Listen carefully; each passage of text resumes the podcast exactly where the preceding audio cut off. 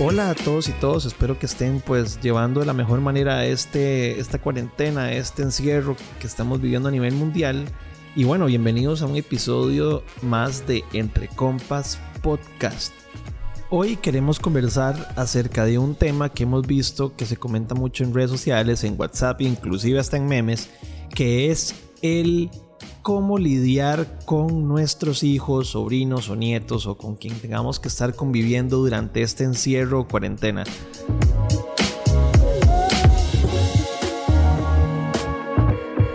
Bueno, y tenemos el agrado de tener a Andrea Calderón, que es una amiga personal de hace mucho tiempo, la famosa Andy, como le digo de cariño. Andy, de paso, es una máster en educación y es especialista en educación temprana. Así que Andy, muchas gracias por la llamada y por contestarnos en este momento tan complicado.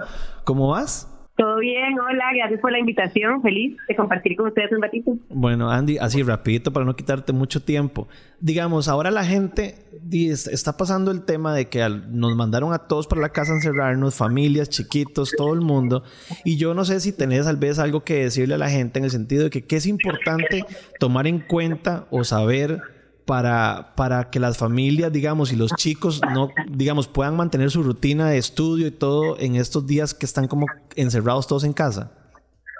Sí, claro, bueno, es importantísimo. Primero, tiene que reinar la paciencia, ¿verdad? Porque no es lo mismo que el papá y la mamá estén afuera de la casa, que se reúnan todos a comer en la noche, eh, ¿verdad? Como estar todos juntos conviviendo todo el día sin literalmente movernos. Entonces, me llegan muchos mensajes de mamás desesperados literalmente que ya no tienen paciencia, que no pueden con el trabajo porque a mucha gente la mandaron a hacer, ¿verdad? Trabajo, teletrabajo, trabajo de la casa. Entonces, lo primero que tenemos que hacer es mantener la calma y la paciencia y la clave de todo es la organización. Yo siempre les digo, no se acuesten sin tener el horario del día siguiente. Y la gente me dice, pero ¿cómo horario? No se ponga, no se ponga con esas varas ahorita porque no tenemos tiempo para hacer horarios, pero realmente el sentarse cinco minutos a planear a qué hora van a trabajar con los chicos las tareas, a qué hora se va a conectar, digamos, mi hijo que tiene clases virtuales, entonces va a trabajar de nueve a diez y media conectado, a las diez y media va a tener una merienda, a las once y media puede jugar con plasticina y con pinturas, entonces con solo tener un poquito de estructura, eso ayuda a que la familia pueda, ¿verdad? Que el día pueda fluir en familia, entonces ya sabemos que los chicos están haciendo lo que, lo que les corresponde hacer y ya papá y mamá tienen como el tiempo para poder sentarse a trabajar, porque realmente necesitamos todos cumplir con esto, ¿verdad? Cómo fusionar cinco trabajos en uno. Sí, claro, complicadísimo. Eh, a nivel de espacios, ¿a dónde, a dónde recomendás vos o cómo que recomendás vos que sea como el espacio de trabajo? Porque yo no sé si los papás tienen que estarlo vigilando o cómo crees que es lo correcto. Ok, yo recomiendo que estén, si tienen una mesa como en el comedor, a donde quepan todos, podrían estar todos conectados dependiendo de los requerimientos de cada familia. Porque si papá tiene que estar conectado en una en una reuniones hablando, entonces sí recomiendo que sea en otro lugar, ¿verdad? Para no interrumpir la reunión de alguno. Si es importante, no hay que estar a la par de los niños, literalmente, o sea, a la par, a la par no, pero sí tenemos que estar, ¿verdad? Poniéndoles el ojo. Entonces, sí que estén en el cuarto de la par o si tienen como alguna sala que los chicos estén en la sala y los papás en el comedor para poder tener como esa supervisión eh, y es importante también balancear el tiempo. ¿Y a qué me refiero con esto? Los niños en la escuela usualmente no tienen más de tres periodos juntos. Los periodos son casi siempre 45 minutos. Los periodos tienen que estar separados por un recreo, por un almuerzo, ¿verdad? Por alguna actividad que los chicos puedan como levantarse y moverse. Entonces, sí hay que balancear las actividades del día, o sea, que no pueden estar en actividad pasiva, ¿verdad? Hay actividad activa y actividad pasiva. Entonces, actividad pasiva es estar con la computadora, haciendo alguna hojita, sentados en una mesa y actividad activa, valga la redundancia, es como las clases de educación física, entonces digamos yo al mío lo mando a correr dos vueltas al patio, eh, le digo que tiene que hacer 30 sentadillas, ¿verdad? Como cosas así, literal, tres brincos, cosas así que, que son, que se llaman en inglés brain breakers, que son literalmente para que el cerebro pueda respirar, oxigenar el cerebro y eso hace que se preparen para el siguiente periodo pasivo, que sería como el momento en que se sientan otra vez a trabajar. Ok, y o sea, prácticamente que es como cumplirles como el horario que tendrían en su respectivo centro educativo, o sea, para que ellos no pierdan como ese mood, porque efectivamente, digamos, se desconcentran y como más, más rapidito, ¿no? Exacto, usualmente, eh, mentira que los vamos a tener de siete y media de la mañana a dos de la tarde trabajando, entonces lo que lo que yo hago es siempre sugiero que empiecen un poquito más tarde, que puedan dormir media hora, una hora más y que ya a las ocho, ocho y media estén sentados que puedan tener varios periodos activos y por ahí de la una de la tarde ya ir terminando, eh, ¿verdad? Para que puedan como almorzar o tal vez el almuerzo antes y que tengan otro periodo más tarde. Digamos, hoy yo hice con Rodo actividades de 4 a 5, hicimos como unas estaciones que le había preparado, pero ya yo con él, él en la mañana hizo sus cositas solo y ya en la tarde, cuando yo terminé mis cosas, me senté con él a hacer, a hacer alguna actividad bonita porque ellos necesitan también sentir que sacamos el tiempo y es difícil porque a qué hora, ¿verdad? Que sacamos el tiempo. Sí, claro, más trabajando, ¿verdad? Algo divertido, que sería como la hora en que yo los llevo a piano o en que vamos a comernos un helado, que vamos a visitar a los abuelitos, pero obviamente como estamos todos encerrados, entonces hay que aprovechar y cocinar pancakes, hacer cosas divertidas, jugar con, con una tacita como con frijoles, pasarlos de un lado a otro, jugar plasticina, hacer slime, hay mil cosas que podemos hacer y realmente sería lindísimo que, ya que muchos papás me están oyendo por aquí, que aprovechen este tiempo con sus chicos para estar en la casa y para crear memorias que van a permanecer siempre en su corazón. Andy, y, otra duda importante, ¿cómo haces, o bueno, o cómo recomendás vos que le expliquemos al chico, digamos, que, que, esto no es como vacaciones, ¿sabes? Que porque de repente puede que, y que ellos digan, mira, y ahora de repente estamos todos en la casa y el recuerdo que yo creo que tienen ellos es de vacaciones. ¿Cómo hacemos por explicarle que no, que, que, hay que seguir trabajando y que, y, que, y que el proceso es nada más de manera diferente? Que el chiquito entienda que, que, que, no, que no estamos como en que no vacaciones. Sí, que, sí, que no es un vacilón y que hay que, hay que tenemos responsabilidades, que él también, que nosotros también. ¿Cómo, cómo le ayudamos? Bueno, yo creo que es súper importante poder explicarles la situación actual mundial, ¿verdad? Sin alarmarlos y sin sobreinformarlos. Primero quiero recomendarle a todos los papás que no pongan las noticias. Hay papás que me, escribieron ayer, algunos diciéndome que tenían las noticias prendidas todo el día en, la, en el comedor, entonces todos ahí en el comedor oyendo las noticias y que la chiquita menor se puso a llorar porque está asustada. y es importantísimo que no expongamos a los niños a, esos, a ese tipo de noticias porque sus corazoncitos y sus emociones no están listos para asimilar semejantes noticiones, ¿verdad? Gente muriéndose. Entonces, por favor, seamos maduros eh, eh, al respecto y no los involucremos tanto. Pero sí recomiendo que les expliquemos la situación mundial y que les expliquemos qué es el virus, cómo se transporta, cómo nos podemos contagiar, entonces la importancia del lavado de manos y que por eso estamos en la casa. Entonces, enseñamos, enseñémosles el, el calendario escolar y expliquémosles que seguimos en clases, que nada más cambió la modalidad y que de repente mamá y papá se convirtieron en facilitadores, ¿verdad?, de la materia y que igual, no sé, dependiendo de cómo funcionen las escuelas en las que estén los chicos, al mío, gracias a Dios, le mandan todo por por videoconferencia y se conectan y así, entonces él está como ocupado y están las clases, las clases siguen de igual manera, pero si las de su hijo no siguen, igual ponerlo a que repase y ponerlo siempre a hacer actividades, a leer, para que no pierda el ritmo, ¿verdad? Más, más que la materia, lo importante es no perder el ritmo, porque realmente ojalá, claro, ojalá que en 22 días o en 15 días podamos volver a la escuela, que no hayan perdido todo ese esa, esa rutina que la tienen establecida. Entonces, sí es importante comentarles y contarles y yo les propongo escribir el horario. Ahora que hablábamos del horario, cuando yo les digo que lo planifiquen es escribirse, los que ellos sepan, aunque no sepan leer, les ponen a la par el dibujito, digamos, ¿verdad? Jugar y les ponen el dibujito del chiquito saltando, comer y le ponen el dibujito de una fruta, que ellos sepan lo que tienen que hacer para que ellos no se desubiquen, porque de repente pierden también la noción del tiempo y dicen, no, ya, por favor, juego, que sepan por dónde vamos en el día. Andy, y, bueno, y en los temas más complicados, ¿cómo, hacemos cuando, digo, porque obviamente nosotros no somos como padres expertos en todo este tema pedagógico y afines, ¿cómo hacemos cuando, cuando el niño se nos desespera? O sea, o, cuando inclusive nosotros nos desesperamos, o sea, ¿cómo manejamos ese momento que yo veo amigos así que todos mandan memes vacilando de que, de que están cansados, hartos, de que, de que cómo valoran ahora los, el trabajo de los teachers? O sea, ¿cómo hacen? Claro. O, cómo hace un padre que tal vez no maneja tipo la experiencia ni nada para controlar esos momentos en los que todos nos frustramos o no le sale algo al niño en una tarea, no, no puede hacerlo bien, ya se cansó, ya se aburrió, no sé, ¿cómo, manejamos esta frustración o ese, o ese estrés de, de, de mantener como la calma ahí?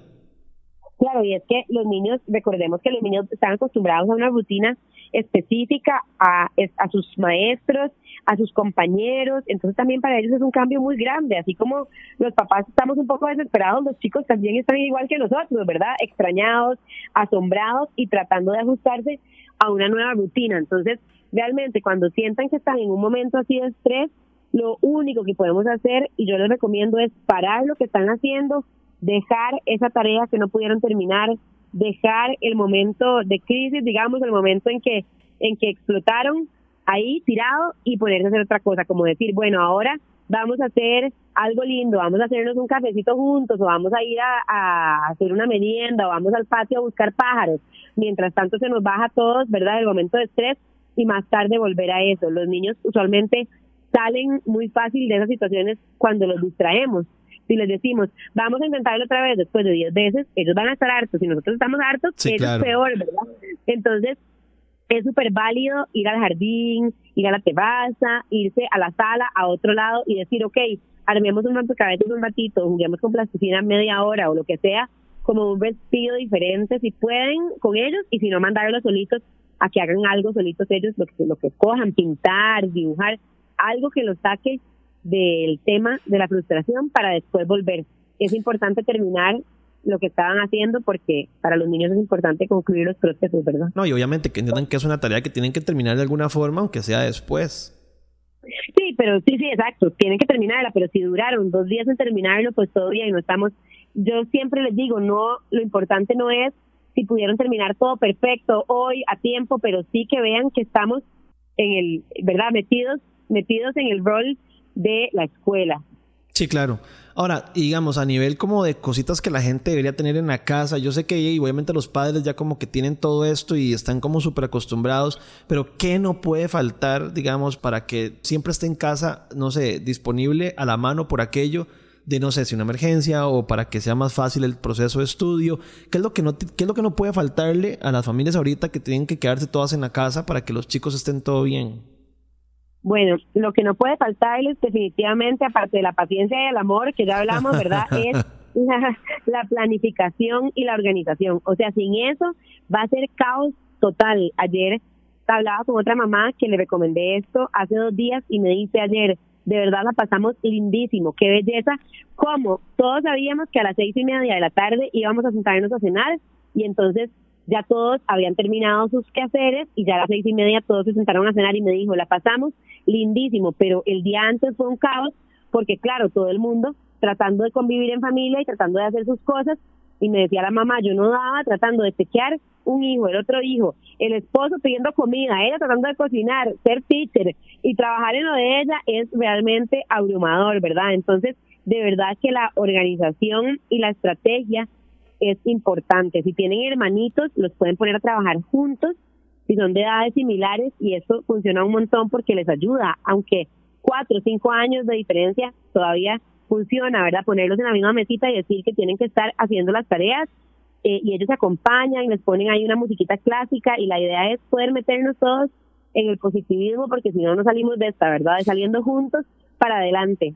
Andy, y adicionales, ahora que lo acabas de mencionar, ¿Cómo haces vos y bueno, o qué le recomendás a los papás que en serio, digamos, se extra frustran? Porque yo sé que ahora me acabas de decir que paremos un toque, que nos vayamos, pero digamos, ¿qué pasa en los casos en los que ya de verdad me quiero poner a llorar porque, porque ya estoy desesperado, desesperada? Por, por, porque, porque, di, no sé, porque y vos sabes que los chicos todos, por más hermosos que sean, Rodo, los quien sea, di, en algún momento aún nos sacan, nos sacan de quicio, ¿verdad? O sea, al final, eso, eso es lo más natural del mundo. ¿Qué le decís vos a las mamás o a los papás que en serio ya quieren, o sea, que quieren, no sé, que quieren pegarse un tiro?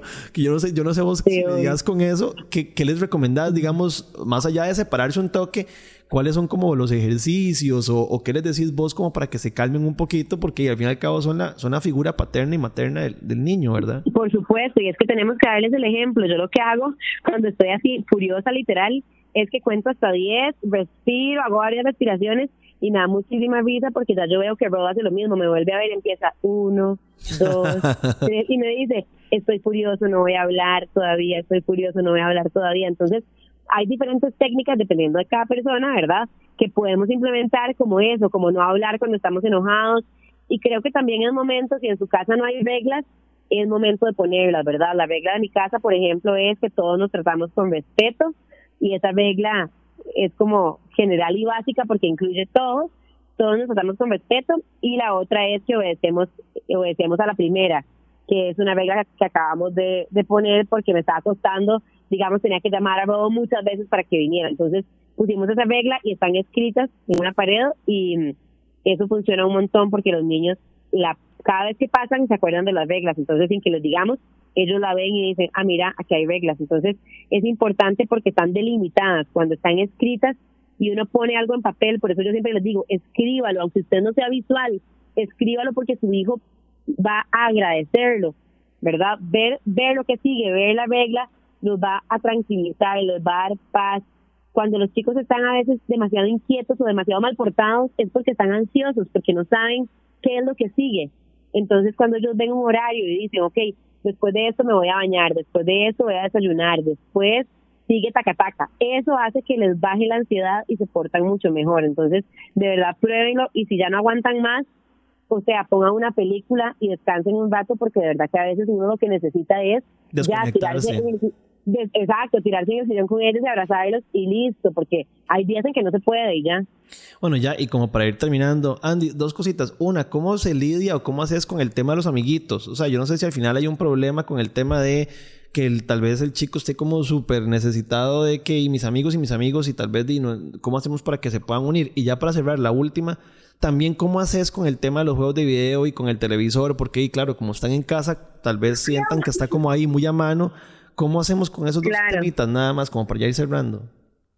Ok, con el tema de los amiguitos, lo primero que, bueno, lo que sugiero que puedan hacer es hacer FaceTime o usar como WhatsApp video para que los puedan llamar, eh, ¿verdad? Al mejor amiguito de la escuela o a la mejor amiguita, como para que no pierdan esa rutina de verse y de poder, ¿verdad? Conversar un rato, aunque ya se saludan y ya después de eso los chicos se sienten mucho mejor, porque de verdad que les hacen falta sus amiguitos, los que tienen hermanitos no tanto, pero los chicos que no tienen hermanos, de verdad llamen a los compañeritos por usemos la tecnología porque es nuestra salvación hoy en día.